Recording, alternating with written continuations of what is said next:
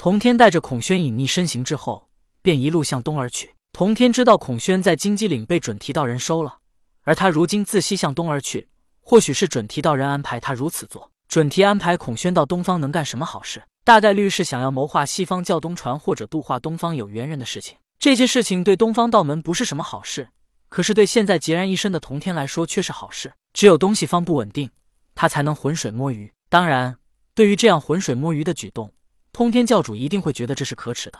可是对于童天来说，只要能获得自己想要的利益就足够了。甚至他可以借助西方打压元始天尊和老子之后，再慢慢的收拾准提和接引。到时候他们彻底撕破脸皮，纵然童天是通天教主恶师的身份暴露，他们也不会再次联合。只要他们不再联合，到时候童天收回诛仙四剑，区区西方教两个教主算什么呢？他童天可不会像通天教主一样摆下诛仙阵与敌人正大光明的对决，那可是敌人。对敌人的仁慈就是对自己的残忍。等他将来完成了通天教主的执念，获得一定权势之后，他也会讲道理。他也不想隐藏暗中，他也想在光明下行走，但现在还不行。俗话说“仓廪实而知礼节”，现在童天觉得自己连饭都吃不饱，还讲什么道理呢？童天已经多次感应过诛仙四剑的所在，隐隐感觉到是在元始天尊的玉虚宫，但此时他根本不能去玉虚宫，只能寻找合适的机会前去。最好是趁着元始天尊不在玉虚宫之时，而这样的机会可能只有一次。如果被元始天尊发现他的意图，那么元始天尊一定会将诛仙四剑随身携带。到那个时候，童天就必须与元始天尊正面相见了。与元始天尊相见，倒没什么大不了的，毕竟已经正面相见过一次。可是让元始天尊有了防备，诛仙四剑就再也收不回来了。童天隐隐感觉到自己被通天教主和红军老祖给算计了。可是再怎么被算计，他也要完成通天教主给他的这些执念，否则他的内心就无法做到真正的安宁。童天在前面走，此时孔宣在后随行。孔宣思索童天自现身之后的所有行动，他也像自己一样隐藏在暗处，甚至他在暗处已经发现了自己的存在。他明明可以早点现身的，可他没有，偏偏等到雷震子被碧云杀死之后才出现，而且碧云看到他之后，直接吓得就逃走了。想到这里，孔宣似乎明白了一些事情，那就是童天隐藏在暗处。一直看着雷震子被杀，然后再现身救他，甚至雷震子到白骨洞拿到震天剑，极有可能也是童天告诉他的。想到这里，孔宣心中有些颤抖。他的算计居然如此可怕，他连自己出现救碧云也算计在内。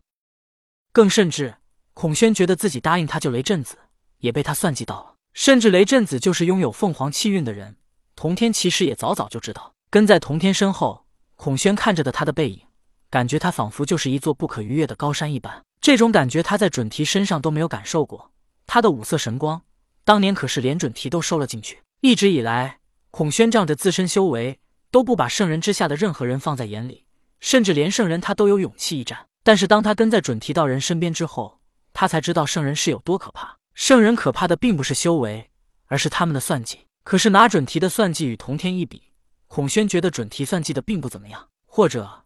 这就是一明一暗给人的感觉吧。因为准提的算计，孔宣跟在他身边，一切都知道；但是同天的算计，孔宣一点也不知道，所以未知带给人的感觉才是令人震惊的。不过，孔宣的性格是光明磊落的，而且他对自身修为的自信也不屑于暗中害人。但他对同天的称呼变了，从道友变成了道兄，所以他便直接问同天道：“道兄，你是否早就出现在骷髅山，而且还故意在等着那女鬼杀死雷震子？”听到背后孔宣的话，童天不再向前走，而是转过身来。他点点头道：“确实如此。你在暗处躲藏时，我也在暗处。不过，我并不是一开始就决定让那碧云杀死雷震子。”孔宣并不知道碧云的名字，所以直接称呼她为女鬼。而童天则知道。而孔宣听到童天居然知道那女鬼的名字为碧云，他明白了，怪不得碧云看到童天之后会吓得转身就逃。其实童天一开始。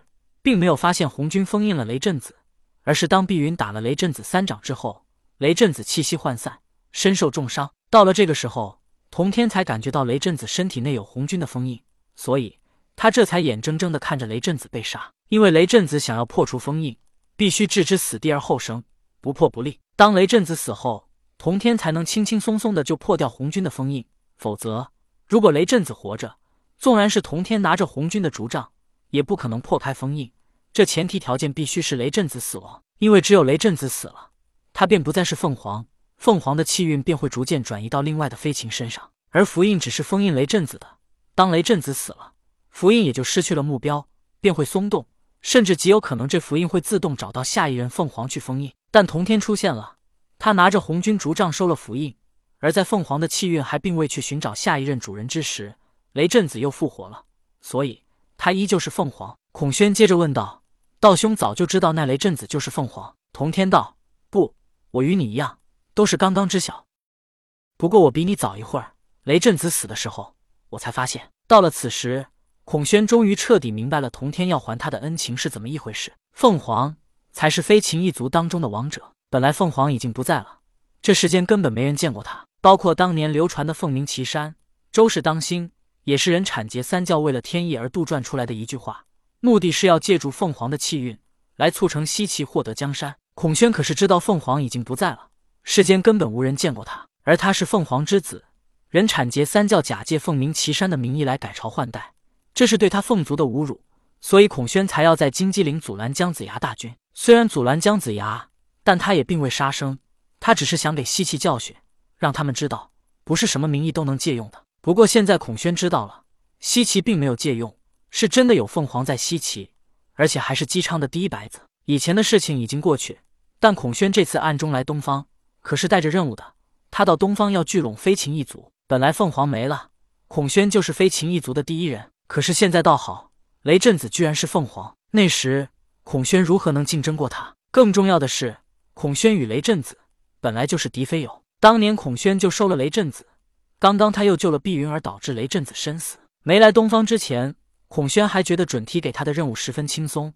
可是现在看来，并不简单，而是很难。孔宣暗自思索：怪不得他说要还我恩情，还说将来会还我恩情。是了，那就是将来我可能会与雷震子有一战，他会救我。不管这么多了，既然如此，到了东方，我必须先去找他。我们兄弟联手，还怕一个区区没有成长起来的凤凰吗？想了一下，孔宣悬着的心似乎安定了一些，于是他便询问童天道：“敢问道兄该如何称呼？”童天道：“我名童天，不是通天教主的通。”孔宣道：“我想现在也没人敢叫通天吧？不过也奇怪了。”这通天教主怎么能耐住性子不再出现了呢？他就这么甘心失败吗？